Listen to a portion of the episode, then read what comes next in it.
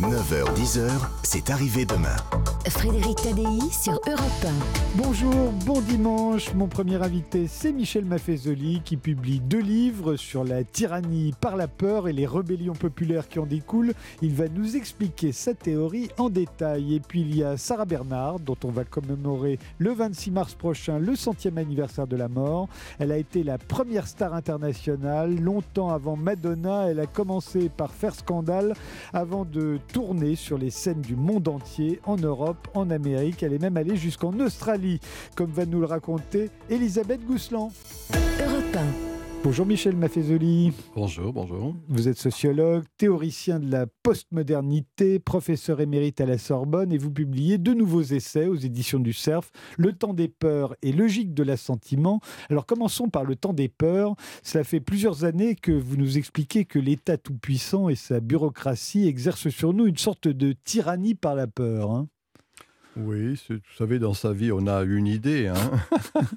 Moi, j'en ai une que j'ai développée dans les années 70. C'était ça, hein, c'est-à-dire la violence totalitaire. euh, Un État euh, qui, d'une certaine manière, alors je disais à l'époque un totalitarisme doux, hein, hygiénisation de la vie, pasteurisation de la vie. Et donc, dans le fond, je te protège, tu te soumets. Voilà ce- mon idée fondamentale. Et euh, ben voilà, il se trouve qu'actuellement, c'est un peu quelque chose de cet ordre qui est en jeu, Ce manière. totalitarisme doux, donc qui manie la morale, le manichéisme, le sectarisme, Ouais. tout en entretenant notre pouvoir d'achat, hein, qui nous protège, vous l'avez Ouais, dit, pour mieux nous soumettre. Oui, oui, oui. Mais en même temps, pour moi, cette attitude-là de la tyrannie euh, par la peur, en effet, est une vieille histoire. Vous savez, euh, je considère, je suis un Méditerranéen, qu'il n'y a rien de nouveau sous le soleil, hein, et qu'on voit revenir des choses qui étaient exactement, euh, lorsqu'il y a eu la révolte protestante, ben, il y avait une tyrannie de la peur, c'était les indulgences. hein. Je payais, donc j'allais au ciel, et pas au purgatoire. Et, ça a entraîné ce qui fut la révolte protestante, hein, et le protestantisme qui n'est pas négligeable. De mon point de vue, c'est chaque fois qu'une époque s'achève, une élite en déshérence eh bien, euh, pressent qu'elle a fini, ce qui est à mon avis le cas actuellement des diverses élites de, de tous ordres, et donc je dis bien pressant. Ce n'est pas une conscience claire. Et du coup, une des manières, je dirais, de se maintenir, un combat d'arrière-garde, il est sanglant, le combat d'arrière-garde. Je ne sais pas si je me fais bien comprendre, mais c'est quelque chose de cet ordre qui me paraît être en jeu actuellement. Effectivement, ça fait longtemps que vous nous en parlez, Michel Maffezoli, mais là-dessus est arrivé le Covid-19, un virus particulièrement contagieux. Rien de nouveau sous le soleil, me direz-vous. On a déjà vu des épidémies faire des ravages, mais jamais se répandre aussi rapidement d'un continent à l'autre, si bien qu'on a mis pour la première fois le monde à l'arrêt, instaurant ce que vous appelez une tyrannie sanitaire, un despotisme de la santé publique. Vous ne pensez pas que ça valait le coup, euh, le coup COUT, hein, euh, pour sauver des vies, surtout de gens de votre âge en l'occurrence Oui, les vioques, oui, comme moi, oui. J'ai 79 ans. Euh, non, pour moi, c'était une psychopandémie. Bon, j'ai eu des amis chers euh, qui sont morts de cette J'allais vous le maladie. dire, hein. Voilà, non, je, je- je- je ne dis pas qu'il n'y ait pas eu de maladie. hein. Et, et quelques-uns de mes amis de mon âge, euh, je pense à mon grand ami de Végian, qui est un des premiers, qui justement est Patrick mort à ce Devedjian, Patrick oui. de Végian, etc. Mais non, ce que je veux dire, c'est qu'il il y avait maladie. La manière dont elle a été gérée en a fait une pandémie, ce qui était faux et une psychopandémie, hein, c'est-à-dire une espèce d'ex- d'exagération. Alors qu'il y avait des moyens de lutter contre cette maladie que l'on n'a pas voulu prendre en compte. hein. Je veux dire, euh, à bien des égards, le professeur Raoult... euh, Ah, que- Vous en êtes euh, encore au professeur eh, Raoult oui, encore. Moi, je suis un vieil... J'ai les amitiés fidèles, d'autant que quand je considère que c'est pas quelqu'un qui est négligeable, je suis pas compétent pour en juger. Mais ce que je sais, c'est que je vois dans mon village, ceux qui euh, se sont fait soigner n'ont pas été malades. Voilà. Alors, moi, c'est pas ma compétence. hein. Je n'ai pas trop Oui. envie de rentrer là-dedans. J'y comprends rien. Et puis, ça m'intéresse pas vraiment. Beaucoup de ceux qui nous écoutent on en viennent d'en avoir la preuve. Bon, d'accord, d'accord, vous êtes correct, vous êtes politiquement correct, hein, cher ami. Mais euh, oui, non, je considère qu'il y a eu là une espèce de pasteurisation de l'existence. Vous voyez, le- ma règle est simple. La peur de mourir n'empêche pas de mourir, mais empêche de vivre. Et ça, c'est grave, si vous voulez. Et que dans le fond, c'est un peu quelque chose de cet ordre quand justement on hygiénise à outrance. Les sociétés équilibrées ont su homéopathiser la mort et ne pas la dénier. La finitude est ce qui nous attend. Malheureusement ou heureusement, je n'en sais rien. Mais il n'en reste pas moins qu'on voit bien comment les sociétés ritualisent homéopathie, cette finitude. Ce qui s'est passé dans les deux dernières années, pour moi, c'était une négation justement de cet équilibre. Mais vous ne pensez pas, Michel Maffizoli, que cette tyrannie sanitaire euh, dont vous parlez, c'était peut-être dû uniquement à notre progrès technologique euh, L'épidémie n'était peut-être pas la plus mortelle, mais nous disposions euh, de moyens inédits pour la combattre. 20 ans avant, on n'aurait pas pu se confiner comme on l'a fait, parce qu'on aurait eu moins Internet, on n'aurait pas pu télétravailler, il n'y aurait pas eu de vaccin ARN messager, on ils n'étaient pas au point dix ans auparavant, on n'aurait pas, on n'avait pas de smartphone, on n'aurait pas pu, il n'y avait pas de QR code, etc., etc. Vous, vous, essayez de m'attirer dans un endroit qui n'est pas le mien. Moi, je me demande si ce vaccin, dont de, des gens compétents disent qu'il est expérimental, qu'on l'a imposé, que le confinement, beaucoup de pays ne l'ont pas pratiqué. On cite à, à, à et à juste titre la Suède et bien d'autres, dans le fond. Eh bien, euh, non, je considère que euh, euh, vous dites épidémie, moi je maintiens psychopandémie. La peste noire était autre chose. Hein, ou quand il y a eu la décadence romaine, la peste antonine, oui, là, chaque fois, voyez-vous, qu'il y a une fin d'époque, il y a toujours une espèce d'épidémie un peu apocalyptique. Mais pour moi, cet apocalypse, c'est la révélation de quelque chose d'autre qui est en train de naître. ou, de finir, parce que toute cette atmosphère de fin du monde, au fond, qu'on a connue à ce moment-là, euh, n'est pour vous que la fin d'un monde, celui de la modernité. Oui, la fin du monde, d'un monde n'est pas la fin du monde. Et moi, je regarde ces jeunes générations qui n'ont pas cru à ces histoires, hein, qui ont été les trucs de Vioc, hein, se porter la muselière. Hein, euh, des gestes Vous du masque. Oui, pardon, le masque. Mais comme je ne suis pas un mouton, j'ai toujours pensé à la muselière. Mais enfin, euh, ce pour dire que d'une certaine manière, ces jeunes générations qui sont en train de créer ce monde à venir, n'ont pas eu cette peur-là. Hein. Quand il y a eu les confinements, les, les couvre-feux, etc., moi, à la fois dans mon village et dans mon, dans mon, là où j'habite, mais c'était tous les soirs des apéros. Ben, et hein forcément, ils savaient très bien que cette ah. maladie n'allait pas les tuer, ben, eux. non, mais je ne parle pas que des jeunes. Hein. Ah là, je viens de dire pour les jeunes, mais dans mon village, c'est des vieux de mon âge qui faisaient là. Et il n'en restait pas moins que les apéros, le rassemblement était là constant. Voilà, ce pour dire que prenons de la nuance. Arrêtons d'avoir une conception purement unidimensionnelle du monde. Il y a le bien, il y a le mal, vous voyez, des choses dans ce genre. Non, tout est mélangé. Vous avez compris, hein moi je ne nie pas la maladie. J'ai bien hein compris. Et j'ai des amis qui sont morts de ça, et même des étudiants à moi qui sont morts de ça, au Brésil par exemple. Moi je ne la nie pas. Je dis il y a une gestion qui fut une gestion scandaleuse et qui ne permettait pas justement de ritualiser. Hein. Quand on, on enfermait un cadavre sans que la famille puisse le voir, par exemple, voilà quelque chose qui n'est pas euh, un rituel, vous voyez, qui fait qu'il y a nécessité du rituel dans notre tradition, dans l'espèce humaine, pour justement affronter cette finitude. La finitude est là. Encore une fois, il faut voir comment on se dépatouille par rapport à cela. On va faire une pause et puis vous allez nous expliquer comment nous dépatouiller avec ça, Michel Maffezoli. 9h, 10h, c'est arrivé demain. Avec Frédéric Tadei sur Europe 1. Nous sommes toujours avec Michel Maffezoli, les sociologues, c'est le théoricien de la postmodernité. Il publie deux livres aux éditions du Cerf, Le temps des peurs et Logique de l'assentiment. Alors venons-en à Logique de l'assentiment. Les révoltes contre la stratégie de la peur que vous dénoncez, euh, la stratégie du confinement, euh, les révoltes comme le mouvement des Gilets jaunes ou les grèves en cascade, les, les soulèvements populaires en tout genre, euh, ne doivent pas être lus, d'après vous, comme de simples revendications sociales ou économiques c'est quoi alors? J'ai bien dit, nous sommes à un changement d'époque. Hein. Époque, je le rappelle, je suis grécisant, hein, j'aime le grec. Ça veut dire parenthèse. Une parenthèse, ça se ferme. Une parenthèse va s'ouvrir. Un autre monde en gestation. Entre les périodes, entre les époques, il y a des périodes. Ce que nous vivons, crépusculaire, hein, c'est quelque chose où on, on, pressent ce qui est en train de cesser, on balbutie sur ce qui est en train de naître, si je puis dire. Voilà. Et donc, d'une certaine manière, pour moi, c'est un peu ce, ce, balbutiement qui me paraît être en jeu. Hein. On, essaie de dire, au-delà d'un clivage, encore une fois, un peu, trop tranché, unidimensionnel, et je dis il y a un instant, eh bien que les, les éléments sont un peu plus compliqués. L'ombre nous constitue. C'était ça votre question? Non, c'est pas forcément ça, mais j'apprécie votre réponse. Euh, ce que vous entendez par la logique de l'assentiment, euh, Michel Maffezoli, ah c'est qu'au fond, ceux qui se révoltent, ceux qui sont en, en, bisbille avec, euh, avec l'idéologie progressiste, ceux qui invoquent la tradition, la religion, le populisme même, ou parfois le complotisme, pour vous, ils ne disent pas non, ils disent oui. Mais ce n'est pas de la résignation, c'est de l'assentiment. Alors, de l'assentiment à quoi? Alors d'abord, hein, c'est marrant, euh, euh, complotisme, dès qu'on pose des questions, on est comploteur. D'une certaine manière, c'est le complotisme. hein. Je rappelle qu'au début de notre tradition culturelle, Aristote, quand il montre la différence entre la pensée, la philosophie et l'opinion, la doxa, il dit poser des questions. Voilà. Donc euh, poser des questions, c'est pas simplement du complotisme. hein. C'est en effet ce qui est, Heidegger disait, la question, c'est la piété de la pensée. Moi, je considère que c'est ça, et actuellement, on ne peut plus poser de questions. Enfin, en tout cas, c'est en train de changer, heureusement. À côté de cela, un autre mot qui me chagrine que vous avez employé. Populisme, parce que vous l'employez vous-même. Non, vous ah non, mais pas pour le critiquer. Moi, je Mais dis, j'ai rien je dit, dis- moi. je dis cette intelligentsia euh, a déphasé. Au lieu de parler du peuple, vont parler de populisme. hein. C'est-à-dire que dans le fond, ce sont des démocrates qui sont très peu démophiles. Or, moi, je crois à la sagesse populaire. Et cette, cette sagesse, quand il y en a assez, il y en a assez. Pour moi, la, la situation actuelle, vous voyez, c'est un, un- un lac de montagne à l'eau étale. Hein, ça bouge pas. En dessous, ça grouille. Et de temps en temps, vous avez des grosses bulles avec des métastases, etc. Et pour moi, les gilets jaunes, les convois de la liberté, les rassemblements juvéniles euh, pour de la musique dite illégale, hein, 3 ou 4 000 personnes qui se touchent, hein, qui, s'embrassent, qui chantent ensemble, voilà des formes de soulèvement.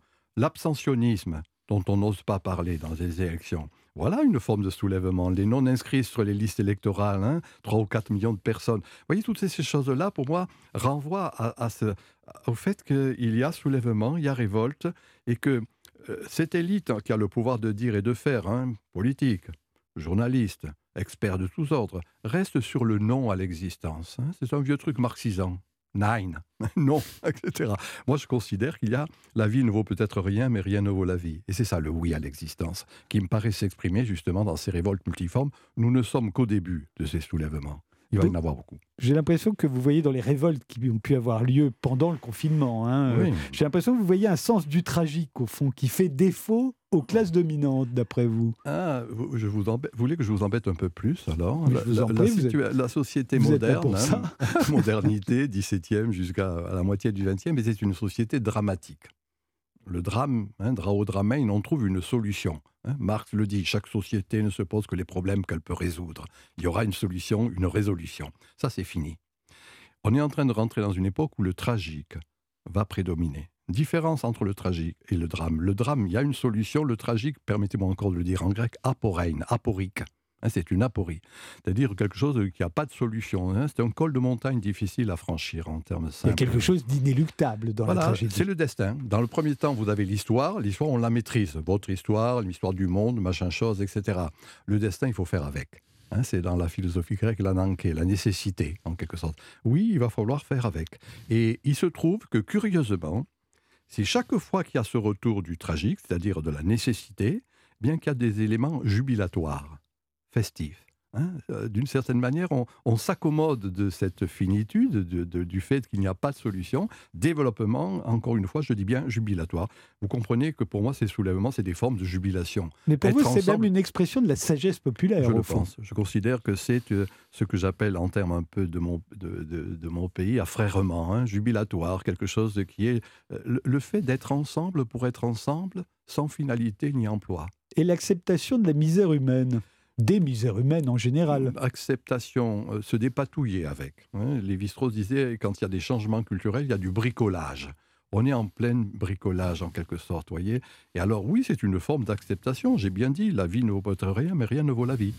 Et, et d'une certaine manière, on s'accommode de. de Mais c'est quoi le, le bonheur dans ces cas-là, Michel Ben, le, le bonheur, c'est s'habiller, c'est manger, c'est d'être ensemble, euh, c'est de chanter, c'est quelque chose qui est des formes, disons-le tout simplement, d'agrégation, être ensemble. hein, c'est Il y a de la ensemble. mystique aussi. C'est assez mystique. Moi, je considère qu'il est en train de. Vous savez ce que disait Peggy, hein, euh, tout commence en mystique et s'achève en politique. Sinon que maintenant, c'est la politique qui est finie et la mystique revient. Intéressant de voir comment ces jeunes générations rejouent la spiritualité sous ses formes diverses. Je sais pas, disons des choses très simples, le pèlerinage qui se développe, les monastères qui se remplissent, et tout à l'avenant, vous voyez, euh, les églises traditionnelles. Euh, Mais il peut y avoir une mystique euh, républicaine aussi, une mystique. euh, oui, bon, faut arrêter de nous embêter avec les valeurs républicaines. Laissez ça au Grand Orient. Mais justement, si on parle beaucoup des valeurs républicaines, si on les invoque Oui. constamment, c'est peut-être parce qu'on sent aussi qu'il y a ce besoin de mystique. Vous savez, quand il y a euh, une époque qui s'achève, les ethnologues nous disent qu'il y a de l'incantation. on chante quelque chose dont on n'est pas convaincu. Hein. Mon image est de dire, on ne parle jamais autant d'amour que dans un couple qui va se séparer. Là, en la matière, parler des valeurs républicaines, c'est oublier que la res publica, la chose publique, ben, ça peut être justement ce que j'ai appelé en son temps les tribus, Hein, des petites communautés qui s'ajustent tant bien que mal les uns par rapport aux autres. Voilà ce qui est en jeu actuellement. L'idéal communautaire. Idéal communautaire et pas simplement valeur républicaine abstraite qui ne signifie plus grand-chose. Par contre, oui, euh, mettre en jeu cet idéal communautaire, voir comment on va se dépatouiller Ces communautés les unes par rapport aux autres. Et il est vrai que cette intelligentsia en déshérence va parler de communautarisme, comme elle a parlé de populisme, vous voyez, des, choses de cet ordre. Non, moi je considère qu'il y a, comme, fut en jeu ce bel idéal démocratique, hein, c'est cette grande dame de la pensée, Anna Arendt, qui montre comment au XIXe siècle s'élabore l'idéal démocratique. Pour moi, c'est fini. Par contre, il y a un idéal communautaire qui est en gestation. Merci Michel Maffezoli. Euh, je renvoie à la lecture de vos deux livres, hein. Le temps des peurs et Logique de l'assentiment. Les deux viennent paraître aux éditions du CERF. Euh, merci d'avoir été mon invité sur Europe 1. Euh, dans un instant, on s'intéresse à Sarah Bernard, dont c'est le centième anniversaire de la mort. Alors pourquoi est-elle toujours aussi présente dans la mémoire collective? La réponse après une pause avec Elisabeth Gousselin. 9h, 10h, c'est arrivé demain Frédéric Tadei sur Europe 1. Bonjour Elisabeth Gousseland. Bonjour Frédéric Tadei. Vous êtes journaliste et vous publiez Scandaleuse Sarah, la folle vie de Sarah Bernard aux éditions L'Archipel, un livre qui annonce le centième anniversaire de la mort de l'actrice que nous commémorerons le 26 mars prochain. Alors pourquoi est-ce qu'elle est aussi importante, Sarah Bernard Pourquoi nous souvenons-nous d'elle à ce point, d'elle et de son talent, hein, alors que les enregistrements que nous possédons euh, de ses déclamations montrent à quel point son jeu est totalement démodé On va l'écouter tout de suite quelques instants juste pour entendre la voix de Sarah Bernard. Allons-nous-en par l'Autriche, nous aurons l'aube à nos fronts. Je serai grand et toi riche puisque nous nous aimerons. Allons-nous-en par la terre sur nos deux chevaux charmants dans l'azur, dans le mystère, dans les éblouissements. À l'époque, euh, ça sidérait le public. Aujourd'hui, ce serait probablement différent, mais c'est normal, un siècle est passé. Alors qu'est-ce qu'elle a de si moderne? Pourquoi vous a-t-elle intéressée? Bon, elle c'est un phénomène. C'est un, un rouleau compresseur. C'est un moteur à explosion qui produit sa propre énergie renouvelable. Songez qu'à cette époque où on meurt plutôt vers 60 ans, elle atteint 79 ans avec un seul rein, une seule jambe et un seul poumon, et en ayant accompli une dizaine de tours du monde non pas en jet privé comme aujourd'hui, mais avec le chemin de fer, le bateau à vapeur, les routes chaotiques, les hôtels miteux, entourés d'une troupe invraisemblable. Cette femme est exceptionnelle et elle préfigure, elle annonce le star system. C'est la première star. À l'époque, on ne disait pas star, sauf les Américains qui l'adulaient. On ne disait pas star, mais elle, elle pose les piliers, les fondamentaux du star system, c'est-à-dire posséder un réseau, ça, c'est très important, c'est très très moderne. Elle, vraiment, elle active un réseau. Euh, être une femme euh, verticale et non plus une horizontale dominée par les hommes, mais dominant les hommes. Elle s'engage dans le siècle sous la commune, mais surtout pour l'affaire Dreyfus, où, j'ai trouvé des archives insensées qui montrent que Sarah a convaincu Émile Zola pour la campagne de, réhabilitation pour les articles Les Figaro et le J'accuse. Euh, elle est extraordinaire, elle est bisexuelle, elle est féministe, tout en détestant les femmes. Elle est tordante à tous égards et elle a vraiment une énergie. Euh, Guitry disait génial à volonté. Mais ce, terme de génie n'est pas usurpé, car on le retrouve sous la plume d'autres, de Cocteau qui est bluffé, de Colette qui est scotché, de Proust qui est amoureux. Euh, elle a absolument fasciné et hypnotisé euh, tout le milieu, toute la crème de l'époque.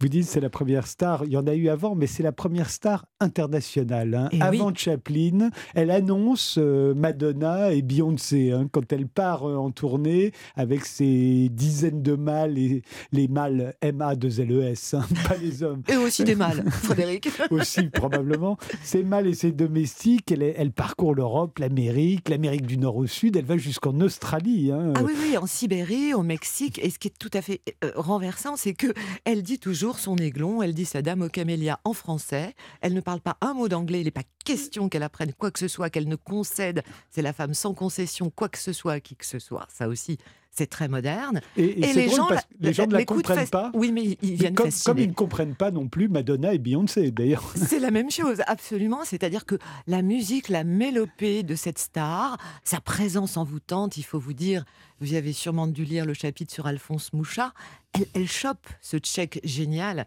qui invente l'art nouveau et qui lui façonne des, affiches sublimes en spirale, en arabesque, euh, art nouveau. C'est-à-dire que tous les spectacles euh, vont être euh, affichés, maquettés, réalisés, costumés par Alphonse, ce, tchèque qu'elle adore et qu'elle salarie, elle qui était très pingre. Elle se l'annexe en se disant des fois qu'il aille voir Jeanne Sanary ou Jeanne, je me le garde pour moi. Et c'est une, elle a toujours des, des intuitions géniales. Elle bouge comme une liane. Elle est féline, elle est ondulante. Elle a quelque chose d'hypnotique. C'est pour ça que j'ai mis en exergue le fameux poème Le serpent qui danse que Gainsbourg reprendra admirablement dans sa chanson parce que elle est comme un serpent qui danse autour d'un bâton. Mais alors, Elisabeth Gousseland, vous avez choisi de faire raconter sa vie par Julia Barthé, qui était sa rivale à la comédie française. Euh, pourquoi? La mode littéraire actuelle, ça consiste à, à se glisser dans la peau et dans la tête de, de toutes les célébrités imaginables. Euh, on écrit des livres en se mettant à la place de Marilyn Monroe, de Françoise Sagan, de Nathalie Wood ou d'Ava Gardner. Pourquoi pas de Sarah Bernard Bah alors moi je suis pas narcissique, je suis pas égo- je suis pas comme Sarah, je suis pas égocentrique. Et, et non, en revanche, je me, vous souvenez-vous Frédéric de, de ce film de Miloš Forman, euh, Amadeus?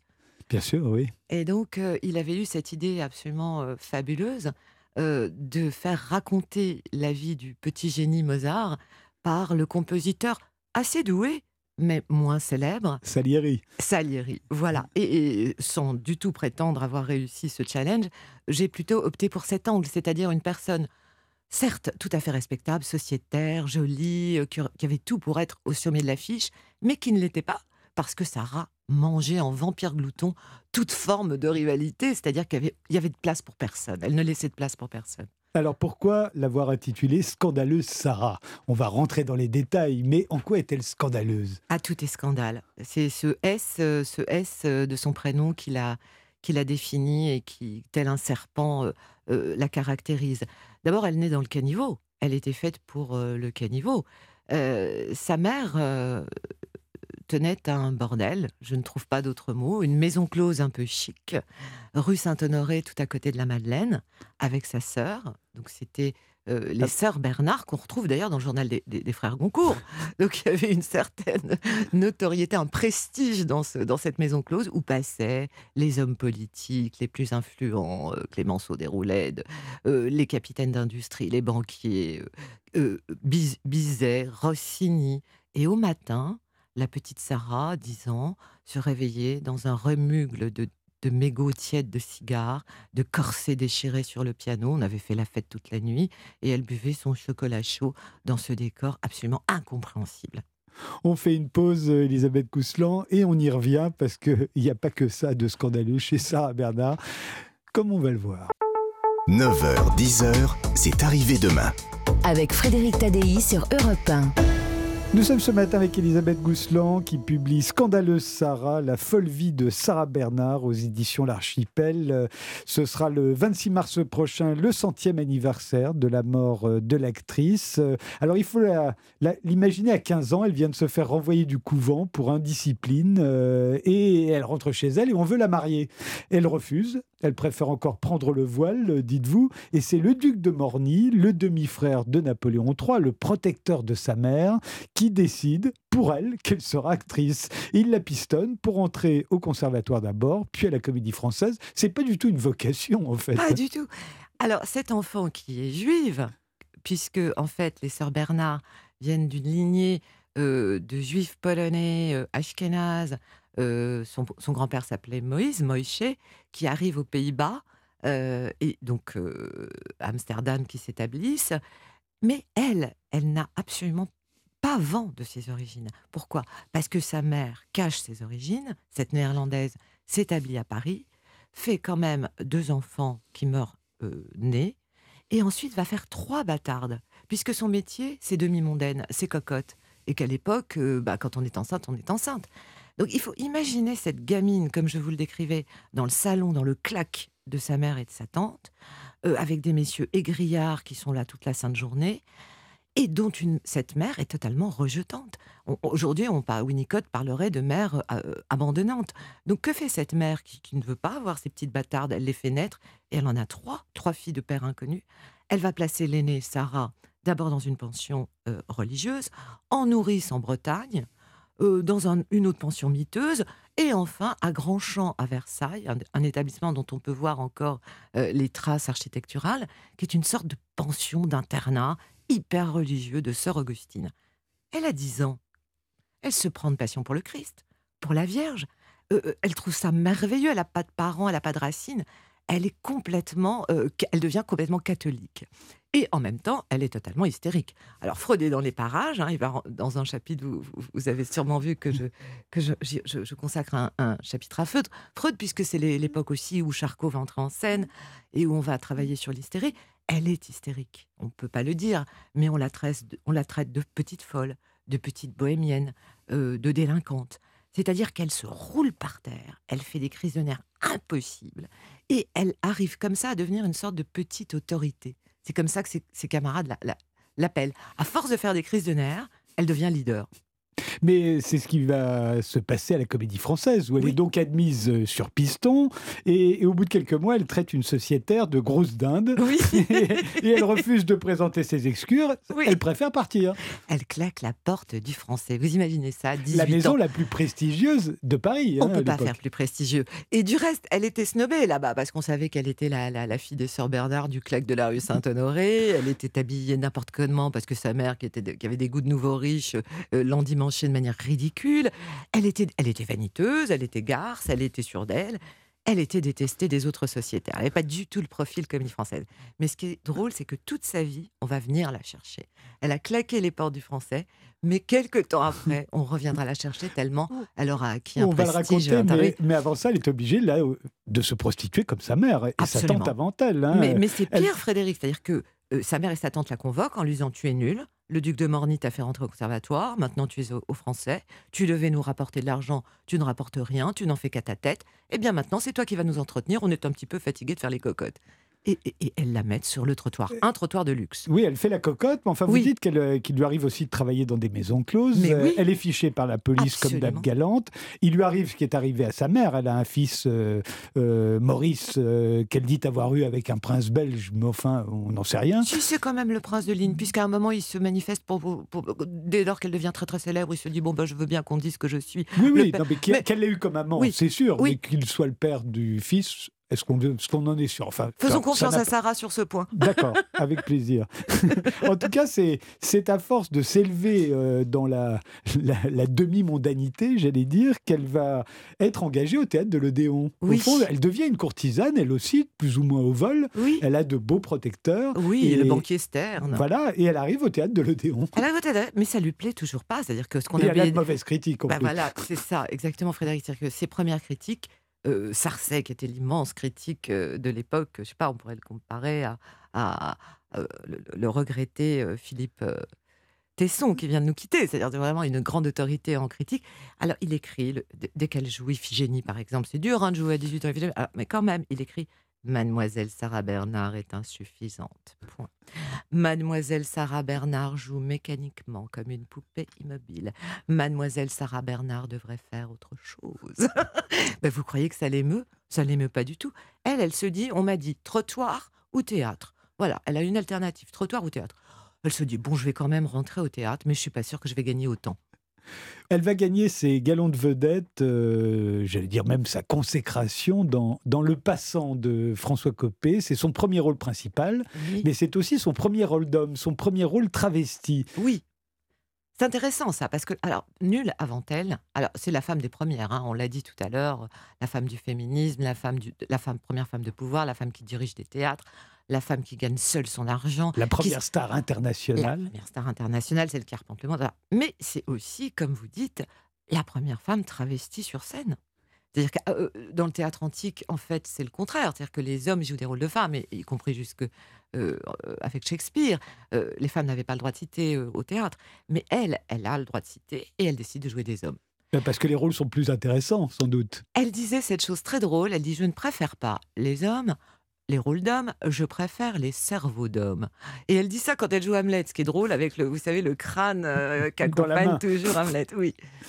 Pendant le, siège de Paris, elle transforme l'Odéon, euh, qui est devenu son théâtre, hein, en hôpital militaire. Ouais, ça va faire participer beaucoup de sa légende, ça aussi. Oui, parce que si vous voulez, elle est terriblement égocentrique. Elle est tordante, elle mène son petit monde à la baguette. Dès 18 ans, elle a une ménagerie, on appelle ça la petite cour. Elle, on l'appelle la petite idole, alors qu'elle n'est même pas célèbre. Elle s'arrange pour être célèbre avant la célébrité. On pourrait presque parler euh, de ces gens de télé-réalité qui deviennent célèbres en n'ayant rien fait. Elle, elle précède, elle, brode, elle, accompagne sa légende toute seule. Et en plus, elle crée ses propres rôles, son propre théâtre et sa propre façon de jouer. Ma question, c'était sur l'hôpital militaire. Mais bien sûr, bien sûr, excusez-moi. Et donc là où elle est étonnante, c'est qu'elle est égocentrique, uniquement euh, enchantée d'elle-même et narcisse absolue. Sauf que de temps en temps, elle est imprévisible et d'une générosité et d'un altruisme incroyable. C'est l'époque où Florence Nightingale, vous savez, la fameuse infirmière anglaise, euh, fait des, des choses inouïes pour aider les soldats en Angleterre. Eh bien, elle, elle devient une Florence Nightingale, c'est-à-dire qu'elle crée une ambulance grâce à son réseau, grâce à ses amants. Elle connaît le préfet de la ville. Elle lui dit Il me faut une, une ambulance à l'Odéon, je vais soigner les blessés. Et c'est ce qu'elle fait admirablement. Bon, en déshabillé froufroutant, mais elle le fait. On fait encore une pause, Elisabeth Gousselan, et on se retrouve juste après. 9h, 10h, c'est arrivé demain. Frédéric Tadei sur Europe 1. Nous sommes avec Elisabeth Gousselan. On commémore à notre manière le centième anniversaire de la mort de Sarah Bernard. Ce sera le 26 mars prochain. Elle s'est éteinte en 1923. Alors, il faut imaginer ce qu'était la star en France, pour l'instant, euh, Sarah Bernard. Elle a été l'objet d'un véritable culte. C'était ahurissant, hein, qui annonce encore une fois celui des futurs rockstars. Par exemple, elle a un cercueil à ses initiales au pied de son lit, euh, capitonné de satin blanc. Elle s'y fait photographier pour en faire des cartes postales. Jim Morrison aurait pu faire ça ou David Bowie, hein, mais Sarah Bernard, on s'y attend moins. C'est vrai, vous avez raison, c'est une rockstar, c'est une dimension qu'il faudrait souligner. Elle n'invente pas que le, star system. Alors, ce, cercueil, euh, elle y apprend ses textes les mauvaises langues disent qu'elle dorme, qu'elle y dort, mais en fait, elle se servait de tout. Elle, avait compris ce truc de très très contemporain. Parler de moi en mal ou en bien, ça me profitera toujours. Donc même quand elle obtient des, papiers désastreux, elle s'en sert, elle en fait son miel. De tous les, de tous les, euh, de tous ses défauts, elle fait des qualités en fait. Alors, elle va revenir à la comédie française, comme vous l'annonciez tout à l'heure. Euh, elle est ramenée par une campagne de presse. Hein. Tout le monde dit elle doit être à la comédie française. Alors, on l'aime pas beaucoup là-bas, mais elle y retourne quand même, parce que c'est la maison la plus prestigieuse, on l'a dit. Et puis, au bout de sept ans, euh, elle subit son premier échec et elle en rend responsable euh, l'administrateur, qui ne lui a pas donné, dit-elle, assez de jours de répétition. Elle démissionne donc avec fracas, mais la comédie française lui fait un procès. Le tribunal la condamne à payer un dédit important. Et pour payer, elle se produit en tournée, en France d'abord, mais aussi en Angleterre, en Suède, en Norvège, et elle décide de s'embarquer pour la première fois pour les États-Unis avec ses 28 mâles et ses domestiques. Euh, et ça ne va plus arrêter à partir de là. Elle va parcourir l'Europe, euh, sauf l'Allemagne. Hein. Oui, oui, elle va parcourir le monde entier. Oui. L'Allemagne est sur son carnet noir euh, jusqu'en 1905, je crois, à cause, de, à cause de la Commune et de la Prusse ensuite de la guerre. oui, alors, il y a aussi sa générosité. Elle emmène toujours euh, des gens qu'elle aime hein, en tournée. Elle crée sa propre troupe. Euh, et puis elle part, mais dans des endroits si improbables. Je veux dire, elle, arpente l'Arctique. Euh, elle n'est pas équipée, elle a ses jupes à volant, elle, traverse les crevasses, elle est inimitable. En Louisiane, elle adopte un petit caïman qu'elle nourrit de bananes et de xérès, parce qu'elle n'en fait qu'à sa tête, évidemment, le caïman meurt. Mais elle adore les bêtes, hein. donc euh, elle a quand même chez elle euh, trois lionceaux, un puma, euh, un opossum, et puis tous ces cabinets de curiosité qui sont très au fait de l'époque, hein, de Victor Hugo et des tables tournantes et de tout ce, qu'on appelle aujourd'hui le, gothique, des vanités. Elle a squelette qu'elle a baptisé Lazare, une, une chauve-souris qu'elle a baptisée Darwin. Elle est d'une fantaisie absolument dingue. Elle va finir par se marier à 38 ans avec euh, Aristides Damala, euh, réputé pour être le plus bel homme d'Europe. Euh, il a 11 ans de moins qu'elle. Et là, ça va être une catastrophe. Hein. Oui, toujours. En fait, elle n'est pas faite pour la fidélité. Elle est bisexuelle et elle s'en cache pas. Et alors, c'est très drôle parce que franchement, ça aurait pu lui, valoir les foudres des, bien-pensants. Mais non, les abonnés de la comédie française y vont. Enfin, même, même s'ils savent qu'elle couche avec des hommes et des femmes. Alors ce type-là est, C'est ce qui arrivera la même chose à, à Colette quelques années plus tard. Oui, hein. mais elle précède, elle, elle- elle Oui, oui. annonce, Elle, elle- elle arrange Colette. Colette peut arriver parce que Sarah était là. Euh, donc euh, Aristide Amala, il est beau. Elle craque pour les beaux gosses en général. Elle craque pour les beaux gosses plus jeunes qu'elle. On pourrait l'appeler cougar hein, aujourd'hui. Elle aime bien qu'il soit beaucoup plus jeune qu'elle. Donc il est nul, mais il est euh, un petit peu brigand, un petit peu voyou. euh, il a un passé louche. Elle aime les, les- les mecs, ce qu'on appellerait les bad boys, au passé louche. Et puis surtout, il se fiche d'elle. Et ça, c'est tellement rare. Comme tout le monde est à ses pieds, dès qu'elle trouve un type qui se fiche qu'elle soit Madame Sarah Bernard, eh ben, elle craque complètement. Mais elle va.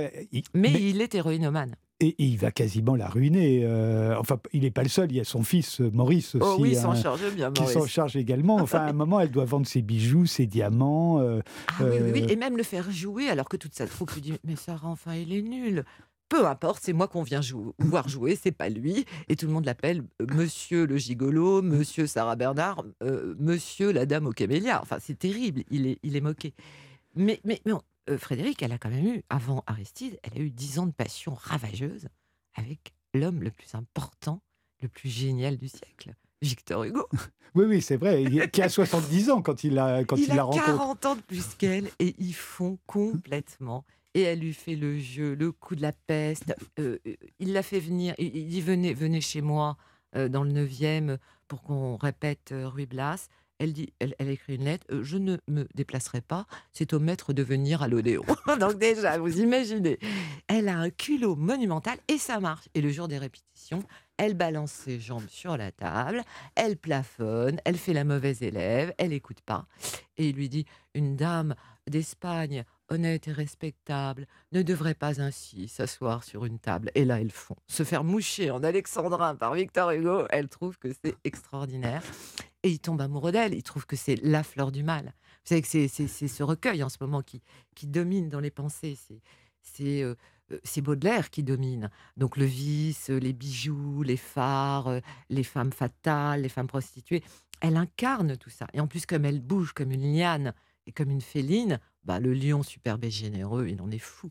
Alors là où elle, euh, là aussi, elle, elle annonce pour moi les rockstars, c'est qu'à 45 ans, elle joue Jeanne d'Arc, qui est censée avoir euh, 17 ans. Euh, Oui. L'année suivante, elle joue Cléopâtre à l'âge de 20 ans. Oui. Euh, elle va avoir un triomphe à- à- après 50 ans. hein. Elle continue de jouer les jeunes premiers. Elle joue Lorenzaccio, qui a 19 ans. Et là, ça, on pense aux Rolling Stones, qui continuent de, chanter I, get- I Can't Get No Satisfaction, alors qu'ils sont, ils ont pratiquement 80 ans. Mais elle avait une telle cour, ils étaient tous fous d'elle, mais surtout Sacha Guitry, qui était à genoux et qui lui fait des dithyrambes à pleurer de rire, en même temps d'une éloquence formidable. Il flatte en elle l'illusion de l'immortalité. Oui, mais en même temps, Et elle fait des triomphes. Ça, Et, euh, bah, ce sont des triomphes, c'est-à-dire vous avez raison, quand on joue Jeanne d'Arc à 50 ans et qu'il y a une réplique « Quel âge avez-vous, cher Pucelle? Euh, et Mon cher évêque, j'ai 19 ans », tout le monde éclate de rire normalement. Eh ben avec elle, ça passe. Elle va quand même finir euh, par se faire amputer d'une jambe en- à 70 ans. hein. Ah ouais. Euh, et c'est elle qui demande. hein. Oui, Euh, oui, Sa oui. jambe euh, raide ne lui sert plus à rien. Euh, elle veut une jambe en bois bien faite avec laquelle elle pourra réciter des vers ou donner des conférences. Finalement, elle n'en a pas.